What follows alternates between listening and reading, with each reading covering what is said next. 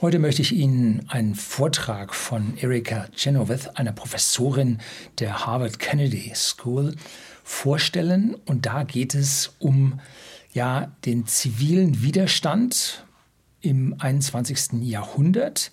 Und zwar ein gewisses Paradox da drin. Ziviler Widerstand, was müssen wir uns darunter vorstellen? Nun, äh, jegliche gesellschaftliche Änderungen haben immer Gewalt mit im Spiel. Und es gibt Theorie und Praxis bei dieser Gewaltanwendung zum Umstürzen oder aber auch keine Gewaltanwendung bei Umstürzen. Und damit hat sich die Professorin Frau Chenoweth, ein für mich ungewöhnlicher Name, ähm, beschäftigt. Heute gibt es auch ein paar Bilder, die mir die Professorin ja erlaubt hat, hier zu zeigen. Ich habe sie äh, kurz angefragt und ruckzuck kam das zurück. Also das war super schnell und herzlichen Dank dafür, auch wenn sie nicht Deutsch spricht. Die These von Erika Chenoweth ist, nicht gewalttätige Aktionen können effektiver sein als gewalttätige Aktionen.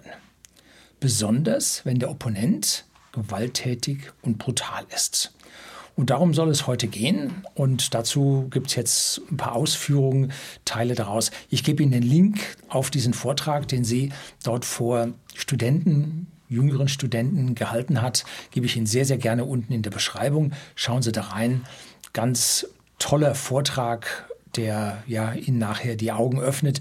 Ich kann ja hier nur einen ganz kleinen Ausschnitt davon geben und das auf unsere heutige Situation so ein bisschen versuchen rüberzubrechen. So, jetzt kommt das Intro, dann geht's los.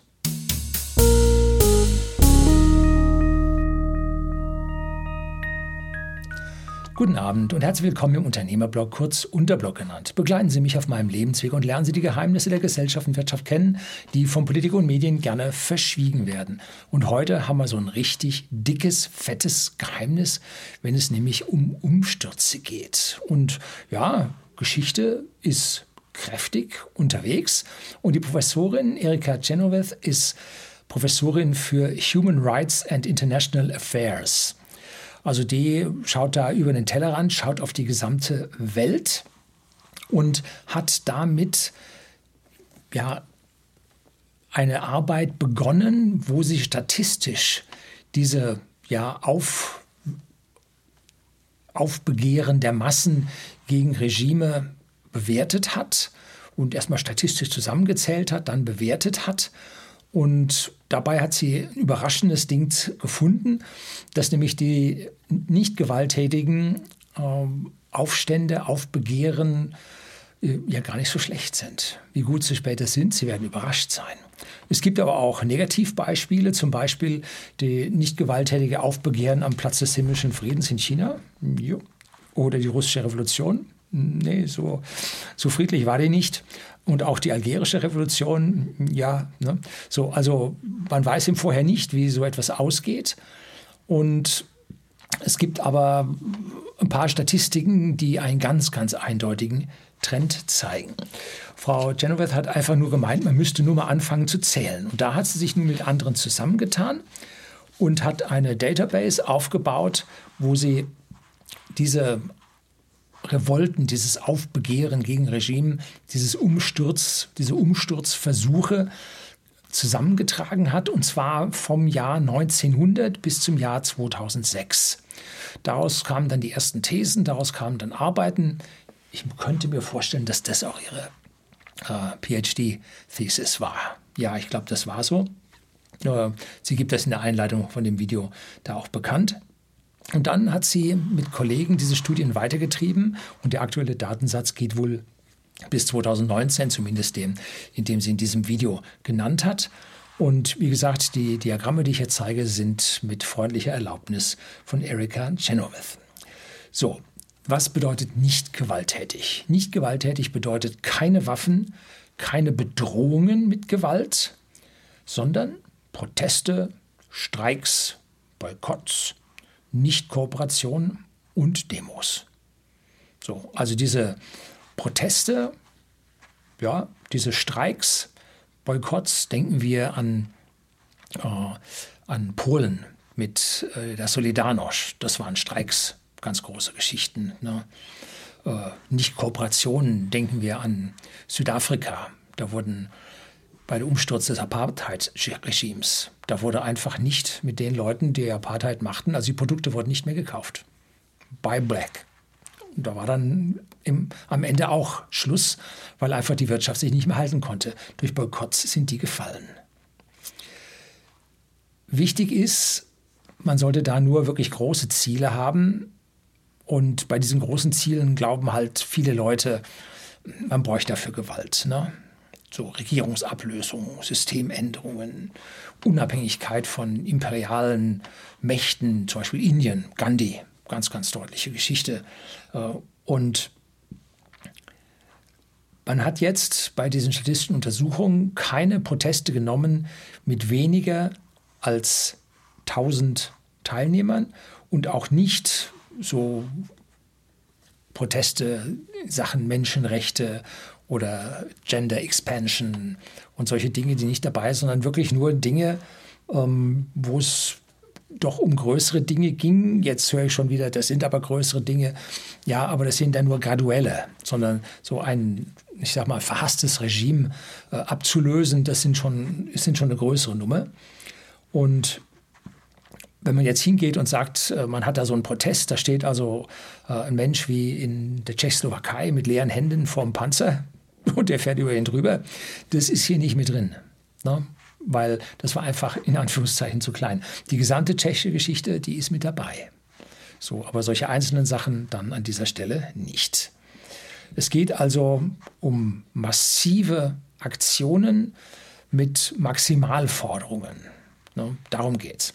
Und jetzt schauen wir uns mal das erste Diagramm an, wo die Statistik von maximalistischen Kampagnen, also zum Umsturz von Systemen, gewaltmäßig und nicht gewaltmäßig aufgetragen wurden. Links sind die Stückzahlen und zwar im Bereich von 1900 bis 2019 und das jetzt für die einzelnen Dekaden, also ganz links 1900 bis 1909.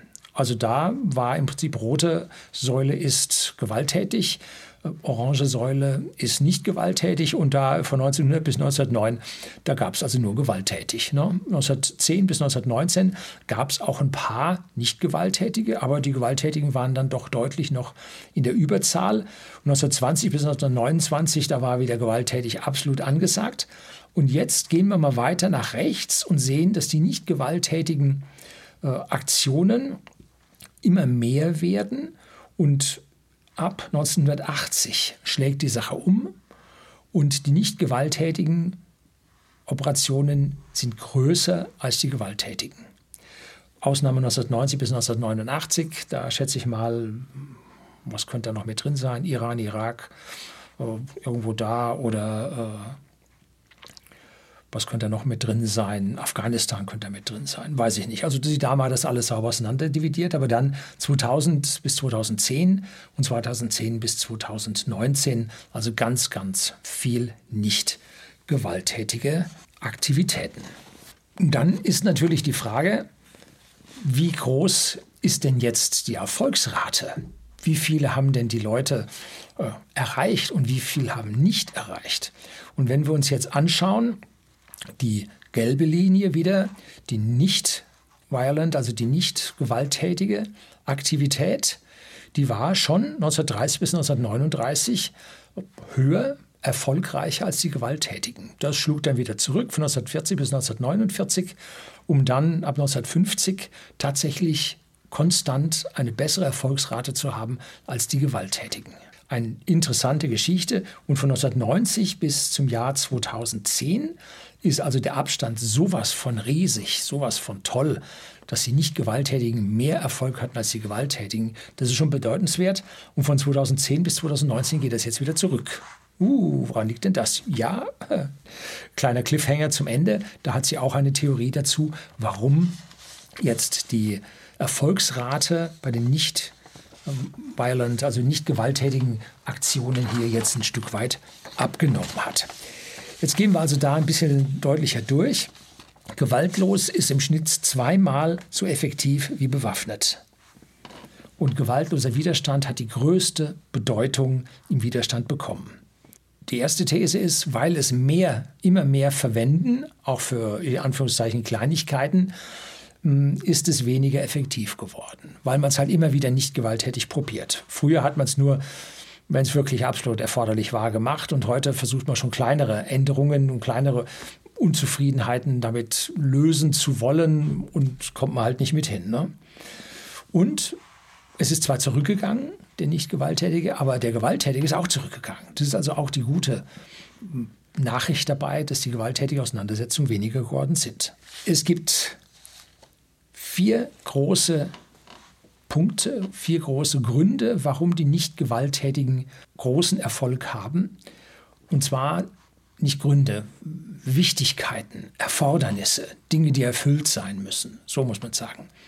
Man muss eine große und diverse Teilhabe haben. Das geht nicht, dass nur eine einzige Gruppe aufsteht und sagt, hier und so weiter, stimmt nicht, passt nicht, sondern nein, es müssen alle Teile der Bevölkerung oder möglichst viele Teile der Bevölkerung beteiligt sein und die Sache muss groß sein und es muss ständig Überläufer von dem, ich sage mal, Regierungslager in das Nichtregierungslager geben. Das ist Punkt zwei, dieser Loyalitätsshift, diese Veränderung der Loyalität, dass man halt äh, das alte Lager verlässt und zu einem neuen wechselt. Und das habe ich ja schon mal im Video, gebe ich Ihnen unten in der Beschreibung, das Video von den Four Turnings. Die großen Veränderungen, die wellenmäßig durch die Situationen gehen, bedingt durch ja, die historische Erfahrung der Einzelnen von schwachen Menschen und starken Menschen.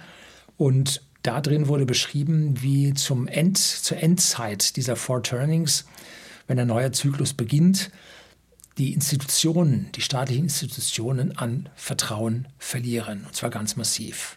Und das sehen wir ja im Moment, wie ich das in dem Video damals beschrieben habe, wie zum Beispiel das Vertrauen in unsere Rentenversicherung verloren gegangen ist, das Vertrauen in unser Energiesystem verloren gegangen ist, das Vertrauen in unser Kranken- oder Gesundheitswesen verloren gegangen ist, das Vertrauen in die Bundeswehr verloren gegangen ist. Also wo man hinschaut, wir sehen die in, die Eisenbahn. Geht ja momentan, ich sage mal, gehört so 60, 62 Prozent aller Züge sind nur noch pünktlich. Und das auch nur, weil man die, die ausfallen, weglässt. Wären die mir dabei, wären wir unter 50 Prozent Pünktlichkeit. Ein rapider Rückgang in den letzten paar Jahren. Und da sieht man also, in die großen Institutionen des Staates ist es, geht das Vertrauen verloren. Und damit kann dieser Shift der Unterstützer, die vorher noch ganz oft im Staatssystem waren, kann jetzt wechseln in die andere Richtung. Das Beibehalten von Disziplin auf der friedlichen Demonstrantenseite trotz steigender Repressionen. Das immer trotz dem, dass der Staat zuschlägt, der in Anführungszeichen Revoluzer Disziplin zeigt und weitermacht. Ne?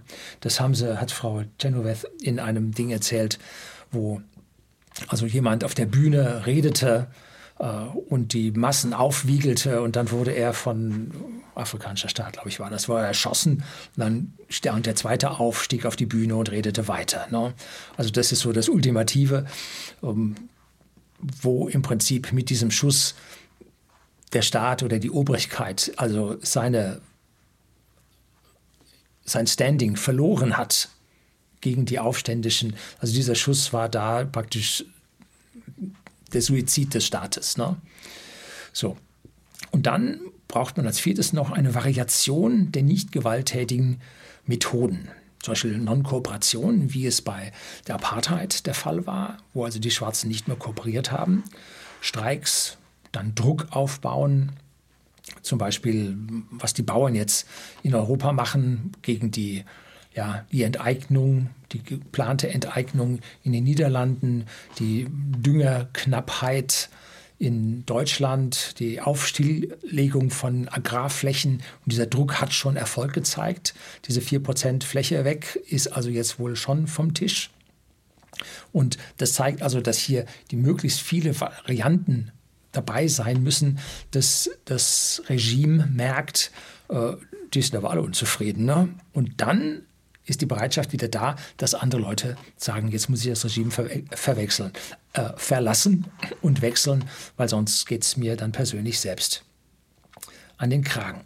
Es gab also, oder es gibt seit 1995 ein postuliertes empirisches Gesetz, wenn man 5% auf die Straße bringt, dann ist die Chance also nahe 100 Prozent.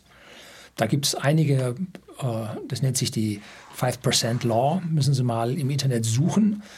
Das finden Sie alles auf Deutsch nicht so wirklich, weil den Deutschen muss zur Revolution tragen. Also 1848, das war ja auch eine Revolution von oben und nicht von unten. Ne? Also der Deutsche ist mit Revolution immer ein bisschen schwierig. Ne? Das auch äh, in den fünf jungen Bundesländern, ehemals DDR. Äh, die sogenannte Revolution war keine. Ne? Also ich meine jetzt nicht die zurück, sondern die Revolution äh, hin zum sozialistischen Arbeiter- und Bauernstaat. Das war auch eine von oben. Ne? Der Weg zurück, das war jetzt eine Revolution von unten und die ruckzuck die 5% erreicht hat und dann war es auch schon vorbei. Ne? Also suchen Sie mal nach dieser 5% Law, da werden Sie reichlich findig, fündig. Es gibt solche Dinge, wenn es also richtig gefährlich wird.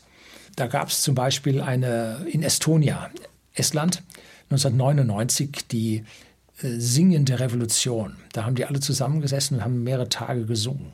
Einfach so. Das war lautstark hörbarer Widerstand im ganzen Land gesungen. Ne? Dann war irgendwann auch vorbei. Und dann gab es die Rose Revolution in Georgien im November 2003. Und da haben sie also alle mit Rosen rumgemacht die haben alle beide die 3,5 Prozent auf der Straße erreicht. Das war also schon bedeutend. Und jetzt kommen wir zum Bild 3. Und zwar hier der statistische Zusammenhang, wie viel bei den friedlichen Demonstrationen auf die Straße gehen müssen, dass man dann eine Wahrscheinlichkeit für einen Erfolg auf der linken Achse nach oben hat. Und unten steht, wie viel Promille der Population mit dabei war. Und da sieht man, dass also hier schon bei 0,5 Promille, 1 Promille, 1,5 Promille steigt das rapide an.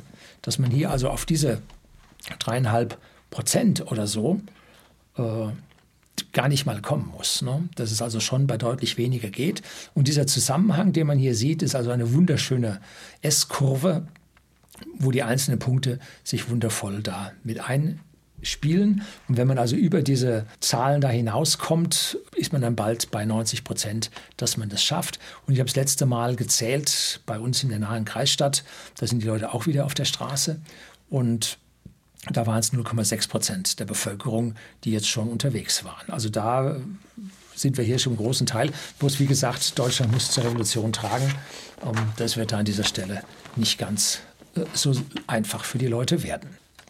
Ja, es gab auch eine Gegendemo, da standen gerade 20 Personen. Ne? Also da muss man auch gucken, wie dieses Verhältnis so war. Und im letzten Herbst und im letzten Winter, wo es also bei uns in der nahen Kreisstadt, äh, Ex-Kreisstadt Penzberg rund ging, das waren also richtig viele, da waren es dann schon 1,2 Prozent ungefähr. Da standen dann zu den 1500 Leuten oder so, standen da dann vielleicht 25 Leute und haben gegen demonstriert. Also das an der Stelle auch nicht so wirklich geklappt. Es gibt eine Webseite, die gebe ich Ihnen unten, wo Sie, wo regelmäßig Videos von diesen ja, Umzügen, die es in Deutschland gibt, jetzt äh, veröffentlicht werden. Und da sieht man zum Beispiel Reutlingen. Reutlingen ist so ein, Entschuldigung, Nest, in dem es also richtig abgeht. Ne? Also das ist schon sichtbar, aber nahezu in allen benachbarten Städten sieht man, dass die Sache jetzt anfängt. Ne? Also ist schon interessant. Und das ist auch der Grund, warum aus unserem Innenministerium hier schon die ersten Abwehrsprüche rauskommen, dass das also alles dann ganz, ja, furchtbar schlimm und rechts werden würde. Und das allerdings dann erst für den Winter angekündigt und nicht von jetzt. Ne? Und wenn man da die Leute laufen sieht, da wehte keine rote oder schwarze Fahne. Das waren alles Bürger, die ganz normal äh, da durch die Gegend liefen. So, wichtig ist das politische Momentum, was sich daraus ableitet. Und das hat Frau Chenoweth aus dem ja, Impulssatz abgeleitet. Also Impuls ist Masse mal Geschwindigkeit. Und hier rechnet sich jetzt also ein politisches Momentum aus. Das sind die Teilnehmer am Tag mal der Anzahl an Events in der Vorwoche. Das scheint so ein Charakteristikum zu sein, wie diese ja, Dinge sich vorantreiben und sich dann aufbauen zu einer Welle, die dann am Ende ja, gestoppt wird oder sich bricht, dann über den entsprechenden Leuten einbricht. Es gibt da die verschiedensten Teilnehmergruppen, die wir da im Moment bei uns sehen. Das sind einmal die gegen die medizinischen Zwangsmaßnahmen unterwegs sind und dann als nächstes die Bauern, dann die Piloten und das Kabinenpersonal ist gerade unterwegs, dann Energiepreisgeschädigte, das sind im Moment sehr, sehr viele, äh, dann das medizinische Personal, dann die Geschäftsinhaber ne, mit ihren Pleiten, was da so auf einen zukommt. Und dann die, in Anführungszeichen, die Inflationsopfer. Das sind so ziemlich alle. Ne? Ganz wichtig bei dieser gesamten Aktion ist, dass die Frauen mit dabei sein müssen.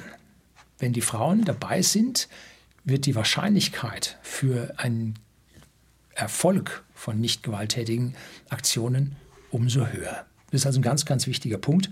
Also Frauen, Freundinnen, Schwestern, alles wichtige Teilnehmer an solchen Demonstrationen.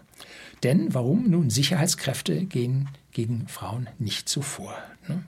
Konnte man sehen, die Revolution in Serbien gegen den, den Schlechter des Balkan, Milosevic, der gab dann zum Schluss tatsächlich den Schießbefehl und vor, den, vor der geschlossenen Front an Soldaten mit Waffen und Sicherheitskräften standen die Frauen. Da fiel kein einziger Schuss. Milosevic floh dann mit dem Hubschrauber weg, hat sich dann versteckt. Irgendwann hat man ihn dann schon erwischt und das war auch komplett richtig so. Dann gibt es Gegenmaßnahmen dazu, die dann vom Regime, vom Staat aus gemacht werden. Und zwar, man geht hin und appelliert zum Beispiel an den Nationalstolz. Oder man versucht, ein bisschen Personenkreis zu verunglimpfen. So zum Beispiel die Unsozialen beim medizinischen Zwangsmaßnahmen, dann die Bauern als die Umweltverschmutzer, die Bösen schlechthin, dann äh, Piloten als die Reichen, die wollen jetzt noch mehr haben, die Energiepreisgeschädigten, die Umweltverschmutzer, die Klimaschädlinge. Also das ist dann auf der Ecke. Ne? Beim medizinischen Personal wird es ja schon schwierig. Ne? Da fällt ihnen nicht mehr so viel ein. Ne? Bei den Geschäftsinhabern, das sind die bösen Kapitalisten, die machen nur Gewinn und so weiter. Ne? Und die Inflationsopfer, nun, da tut man sich nun hart. Und da muss man nun populistisch, wie ich über das, das 9-Euro-Ticket, die Energiezuschuss und so, habe ich ein Video auch gedreht, gebe ich Ihnen auch unten in der Beschreibung wie man da an der Stelle dann äh, für viele irgendwas tun muss, weil das geht sonst der Schuss nach hinten los. Also da kann man nicht einfach jetzt alle verunglimpfen, dann ist die Regierung sowieso weg. Ne? Die Repressionen kommen immer von den Machthabern. Wenn es gewalttätige Aktionen oder gewalttätige Proteste sind, sind immer beide Seiten gewalttätig. Und deshalb gibt es weniger Erfolg, weil man dann beide als böse ansieht, weil beide gewalttätig sind. Und jetzt muss man dann nach Hamburg mal schauen. Da war, glaube ich, so ein G20-Gipfel oder irgendwie sowas, ne? wo da die Linken riesen Randale gemacht haben, gewalttätig waren und dann die Polizei dagegen vorgehen sollte, musste, durfte, konnte. Und da waren nun beide Seiten gewalttätig und die Linken waren natürlich die Polizei die Bösen. Für einen Großteil der Bevölkerung waren natürlich die linken Anarchisten die Bösen. Und so hatten beide da die schwarzen Peter Gut, es gibt immer nur einen schwarzen Peter im Spiel, aber da haben sie eine zweite gezickte Karte mit reingetan, dass da also beide nun den schwarzen Peter hatten. Und deswegen haben solche Dinge dann auch weitaus weniger ja, Chancen auf Erfolg, weil sich diese kleine Gruppe, die gewalttätig ist, einfach nicht durchsetzen kann. Ne? Und das ist auch richtig so.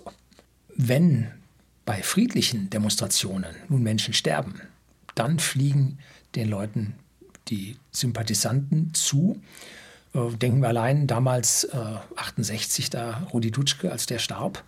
Das war ja ein, ein Erdrutsch. Da war dann die Jugend äh, ja, auf den Barrikaden und dann änderte sich diese ganze alte äh, schwarze Filz, änderte sich dann. Und ohne solche, in Anführungszeichen, Märtyrer klappt es natürlich auch, aber wird an gewissen Stellen dann vermutlich ein bisschen schwieriger. Gewalttätige Repression ist immer schwierig fürs System, weil es zeigt, wie ja, böse und brutal das System sein kann. Und wenn nun irgendwelche Demonstrationen irgendwo war, wird immer hingewiesen oder versucht man hinzuweisen auf gewalttätige Rechte, weil das ist ein ordentliches geschichtlich belegtes Feindbild, was jeder unterschreiben kann. Und auch wenn niemand da war, ein ordentlicher, sauberer Hinweis dahin äh, sorgt dann dafür, dass etliche Leute da von Abstand nehmen und sagen, nee, damit will ich nichts zu tun haben und so weiter. Ne? Also das klappt an der Stelle dann relativ gut. Was man stattdessen im Prinzip macht, ist hinzugehen und Einzelne delegitimieren, ne? in Haft nehmen von Einzelpersonen, erklären, dass das ausländische, äh, von aus, vom Ausland ja, unterstützte Organisationen sind, dass das Terroristen sind, dass man aber auch infiltriert, das heißt unter Maskerade sich unter die Demonstranten mischt und von dort aus bewusst Gewalt erzeugt. Das hat aber alles auf Dauer relativ wenig Erfolg, weil Repressalien und Gewalt ist auf Dauer sehr, sehr teuer. Gegen die Apartheid konnte mit Gewalt nicht gewonnen werden. Man hat das durchaus probiert. Ne? Und an dieser Stelle hat das 5%-Gesetz seinen Ursprung oder seine Begründung. Der Staat hat nämlich in der Regel deutlich weniger als 5% Sicherheitskräfte. Blicken wir jetzt mal weg von den Aussagen von Frau Chenoweth. Das war jetzt bislang alles so von ihr. Ähm, schauen wir jetzt mal bei uns hin, was wir denn an Sicherheitskräften bei uns haben. Und zwar gebe ich da einen Link von, zu den Testhelden.com. Die hat mal die Polizei, die ja bei uns äh, über die Länder organisiert ist, die Polizeibeamten zusammengezählt. Und Zitat von Testhelden.com: Insgesamt sind in Deutschland 322.600 Polizisten im Dienst. Davon sind 50.800 Bundespolizisten und 271.800 gehören zur Landespolizei. Das macht, wenn ich jetzt mal das ausrechne, 0,39 Prozent. Dazu gibt es, Zitat Ende, Dazu gibt es 182.000 Soldaten, das sind Daten von der Bundeswehr, sind 0,22 Prozent. Das macht zusammen 0,61 Prozent. Im Vergleich zu 5 Prozent ist es wenig. Ne? Das sind nicht richtig viele. Und wenn jetzt 3,5 Prozent der Bevölkerung unterwegs sind, ist es ein Verhältnis von 1 zu 5,7. Und wenn wir sogar 5 Prozent unterwegs haben, ist das ein Verhältnis von 1 zu 8,2 richtig viele. Und wenn jetzt die Aktionen, wie zum Beispiel in Ägypten zur Ablösung von Mubarak, äh, sehr lokal unterschiedlich auftauchten, dann lassen sich die großen Sicherheitskräftemengen nicht so bewegen, dass man im richtigen Punkt ist. Punkt zu Deutschland. Eine Demonstration in Deutschland muss angemeldet sein. Das gibt es in keinem anderen Land, also meines Wissens nicht. Ne? Der Deutsche fragt um Erlaubnis, um zum Demonstrieren zu gehen. Und dann sagt der äh, rote, rot, rot-linke Innensenator von Berlin, nein, ist verboten. Eine Demonstration zu verbieten, ist etwas, das aus meiner persönlichen Sicht, das geht nicht. Geht nicht. Nun gut, so ist es.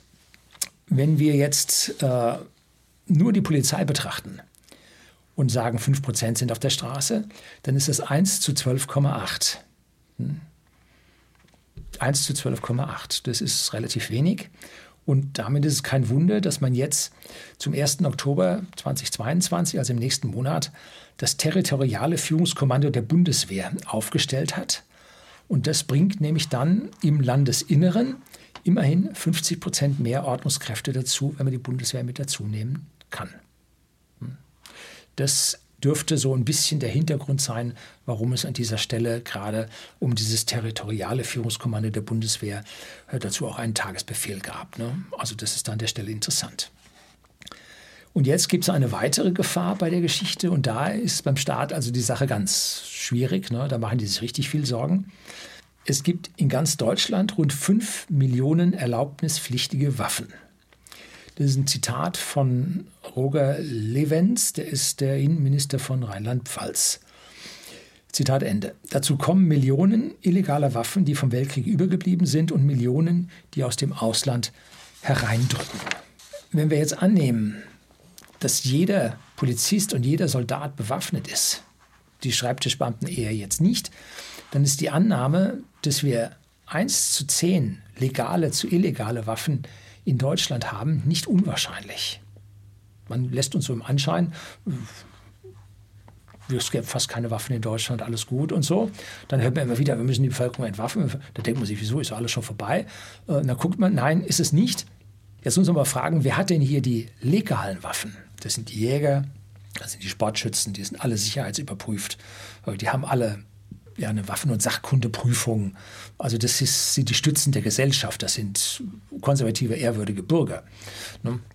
So dass man also diese Leute, die man da gerade drangsaliert bis zum geht nicht mehr, dass man die dann doch eigentlich mehr auf seine Seite ziehen sollte, weil wir haben da noch ein ganz schön anderes äh, Waffenpotenzial, denn wer Waffen illegal zu Hause hält,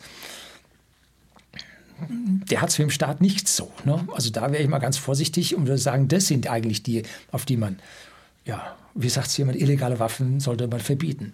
Die sind verboten. Sie sind nämlich illegal. ja, nun, bei Politikern kann man nicht das meiste so an, an Durchblick da erwarten. Jetzt wird zwar ein ausgebildeter Kämpfer 1 zu 10 den illegalen Schützen überlegen sein, aber wird ein, ein Soldat auf die Bevölkerung schießen, wo er doch Teil der Bevölkerung ist, er ist der Bürger in Uniform, wie es so schön heißt, er soll diese Bürger beschützen, wird er denn auf diese Bürger schießen? Und ein sich ergebender Häuserkampf in Nordgelsenkirchen oder da Outskirts von Mannheim, äh, ja, also einige Ecken von Berlin. Boah, kann da die Staatsmacht diese Bürgerkriege dort an dieser Stelle in Anführungszeichen besiegen, ohne sich komplett zu delegitimieren? Also wenn es dazu kommt, ist der Staat sowieso hinüber. Ne? Also das sehe ich nicht. So, jetzt, das war so ein kleiner Einwurf von mir. Jetzt geht es weiter mit der Frau Chenoweth. Professorin. Extrem schwierig ist die Kontrolle oder sagen wir die, ja, die Kontrolle der Demonstranten, wenn man die Proteste räumlich verändert und die Kontrollkräfte dahin bringen will. Und da gab es Flugblätter in Kairo in englischer Sprache und in Arabisch, wo dann genau drin klargemacht wurde, wie man sich zu verhalten hat, damit dann auf einmal an einem Punkt wop, alle auf einmal da sind, dass man da so durch Häuserschluchten sich so langsam versammelt und über viele Wege dann sternmäßig da auf diesen Punkt zuläuft und dann zack. Wichtig, sagt sie, ist dabei die Boykotte, Arbeitsniederlegungen, alles dezentral und bei solchen Arbeitsniederlegungen hat man ein geringes Repressionsrisiko wenn irgendjemand Arbeit niederlegt, will man da die Kontrollkräfte hin tun. Und wenn die dann kommen, das war zum Beispiel im Iran so. Als der Schah äh, dann gegangen wurde, hat man es geschafft, die Ölarbeiter auf die Seite der Revolution zu ziehen. Und die Ölarbeiter sind nicht zur Arbeit gegangen. Ne? Und das Öl bedeutete für den Iran Geld. Dann gab es Sicherheitskräfte, die mussten dann die Ölarbeiter dann dahin schleifen. Und dann haben die dort mit halber Kraft gearbeitet, damit man sie also hier nicht äh, sagen können, du hast nicht gearbeitet, sondern ein bisschen langsamer gearbeitet oder noch langsamer gearbeitet. Und dann äh, sind sie wieder nach Hause gegangen und dann nächsten Tag wieder haben sie rauszerren müssen, wieder dahin treiben müssen. Und, und auf einmal wurden die Polizisten krank. Die hatten nämlich auch keine Lust mehr, die, die eigenen Leute dahin zu treiben. Ne? So. Und dann nimmt das so seinen Lauf, dass also diese Arbeitsniederlegungen, dezentrale Arbeiten, äh, Proteste, dass die lange nicht so risikoreich sind. Dezentrale Demos haben dann ein bisschen mehr Risiko, konzentrierte Boykotte, wenn man ganz konzentriert da was macht. Noch mehr Risiko in Deutschland sind übrigens Generalstreiks verboten. Ne? Ja, wer hätte das gedacht, ne? was in Deutschland nicht alles verboten ist. Und als wir bei den politischen Lockdowns die konzentrierten Demos in Berlin sahen, wo es wohl um die man hört so verschiedene Zahlen, natürlich ganz niedrige von Staatsseite, ganz hohe von der anderen Seite. Aber vielleicht waren es 700.000, vielleicht waren es 800.000 Leute, die da zentral waren. Die haben ein großes Repressionsrisiko, weil sie halt so auffällig sind. Die Kameras sind da drauf und so. Schwierige Geschichte. Ne? Chile, Argentinien, da gab es interessante Sachen. Da haben die, weil die Angst vor den Repressalien hatten, haben die die Fenster an ihren Wohnungen aufgemacht in, den, in Buenos Aires und äh, ja, Santiago de Chile, oder? Und haben an den Fenstern auf Töpfe geklopft. Ein Riesenradau. Ne? So kann man niemandem zuordnen, kann man niemandem Repression ausüben.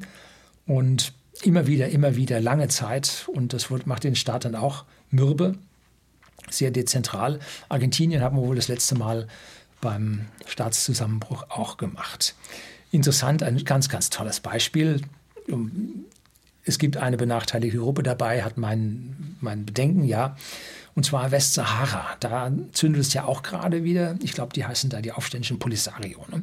Westsahara, ein Gebiet, was die Unabhängigkeit möchte, von Marokko aber ja annektiert oder ja, unter die Fittiche genommen wird, weil da halt, äh, ich glaube, da ist ein Haufen Phosphor für Dünger, ne, ist da enthalten. Und da ist die Flagge der Unabhängigkeit, die ist verboten zu zeigen. Da steht also richtig Repressalien drauf.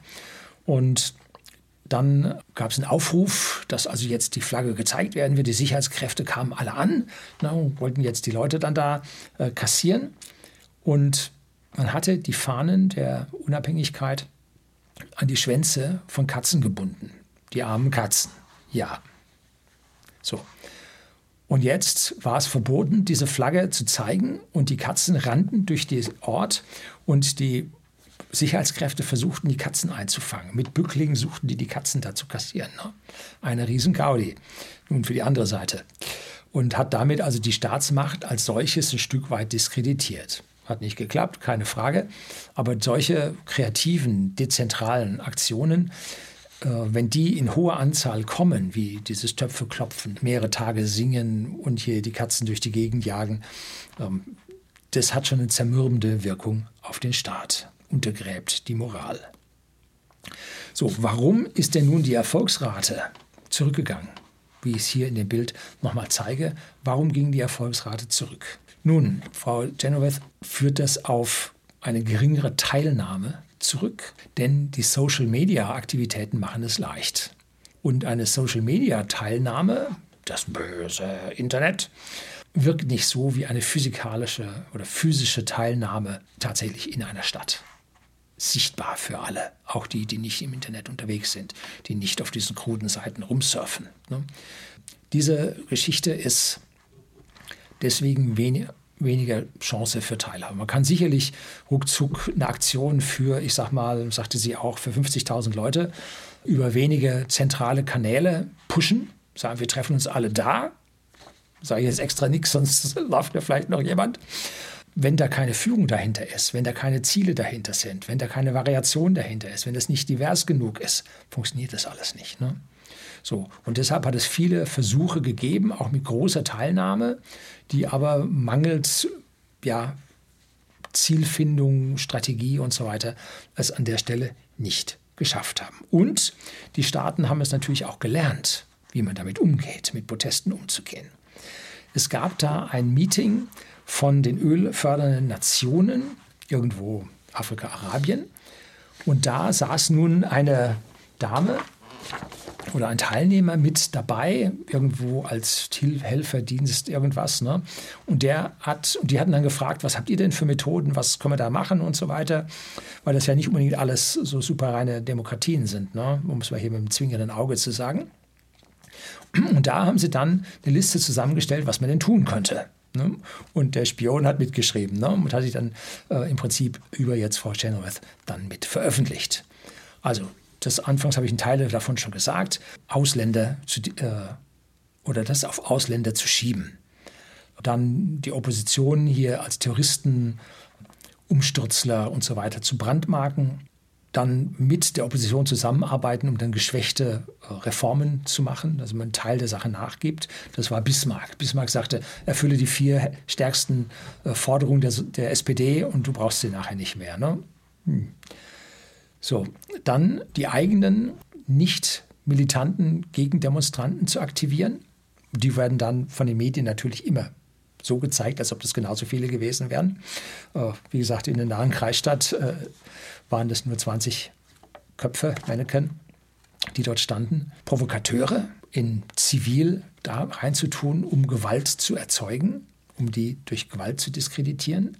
Dann Paramilitärs, Todesschwadrone auszuschicken, um hier äh, ja, einzelne Rädelsführer dann auszuschalten, dann Terrormaßnahmen auf die Bevölkerung niederzulassen, dann Zensur, Beobachtung zu machen, dann unabhängige Journalisten auszuschließen. Wir denken da an Herrn Reitschuster, oder? So, also da solche Sachen zu machen, dann pseudo, pseudo-legitime äh, Gesetze aufzustellen und Maßnahmen zu ergreifen, um die Macht, die Power, den Grip of Power hier zu halten und dann mit befreundeten Staaten Informationen zu teilen, wie man das am besten macht, um die Bevölkerung da im Schach zu halten. Ne? So, das war das, was die zusammengetragen haben. Und einen Teil dieser Dinge sehen wir ja bereits schon heute. Frau Chenoweth hat also einen Aufruf für eine erfolgreiche Kampagne. Ähm, sie hat das also mit dem Women's Rights Movement und den meisten der Studenten waren Studentinnen hat sie da dann gezeigt, wie also diese Frauen auf der Straße, wie das in den 2010ern der Fall war, wie das da im Prinzip funktioniert hat. Man braucht Führung und Organisation. Ohne die geht es nicht. Und man muss eine Strategie planen, bevor man Taktiken plant. Der Unterschied ist also, eine Strategie ist das, was hinter einem Krieg steht und die Taktik ist das, was für die einzelne Schlacht oder Scharmützel da ist. Also Taktik ist klein-klein, wichtig, keine Frage. Strategie ist wichtiger, weil wenn man eine falsche Strategie hat, geht es daneben. Ne? So, und dann Koordination, Feedback, Austausch von Erfahrungen. Aber all das macht die Gegenseite auch. Das heißt, ohne dies ist man an dieser Stelle dann unterlegen. So, planen Sie Ihre Revolution? Nun, Sie müssen erstmal einen Haufen Leute zusammenkriegen und das wird die Schwierigkeit sein. Das soll es heute gewesen sein. Herzlichen Dank fürs Zuschauen.